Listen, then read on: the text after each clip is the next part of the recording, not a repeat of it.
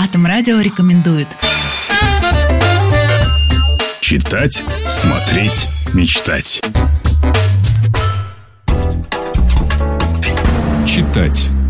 Я Анатолий Красильников, директор проектного центра ИТЕР. Меня больше всего интересуют исторические вещи, причем история не очень далекая, хотя у меня полное собрание по династии Романовых, про Рюриковичей. Я когда-то это все старался читать, но сейчас больше интересна история более свежая, 20 век, 19 век. Понимаете, вот человеку, ему же, наверное, хочется знать свою фамилию, ему нужно знать, кто у него отец, дед, и в этом смысле полная аналогия со страной. Человеку надо знать, какой стране он принадлежит. Все люди разные, кому-то достаточно то, что автомашина заводится, что тепло, что и в магазине в соседнем все лежит. А другому интересно, вообще он принадлежит какому-то народу, какой-то цивилизации. Он э, продолжатель чей-то, и на каком языке будут говорить его дети и внуки. Вот эти вопросы, они возникают. Вот у меня лично есть интерес к тому, что такое наша страна, что ее отличает от других стран, как она формировалась. Конечно же, уникальное образование российский народ. От того, что ты понимаешь, кто ты есть и кому ты принадлежишь, ты э, намного больше можешь сделать, чем ты не понимаешь. Это одно. А второе,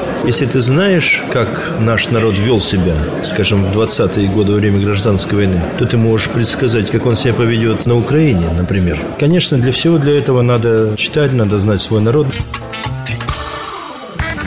Смотреть.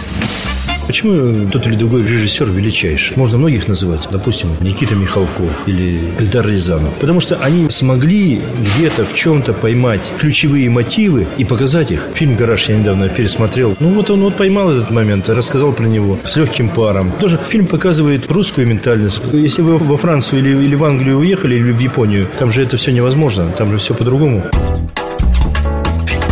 Мечтать.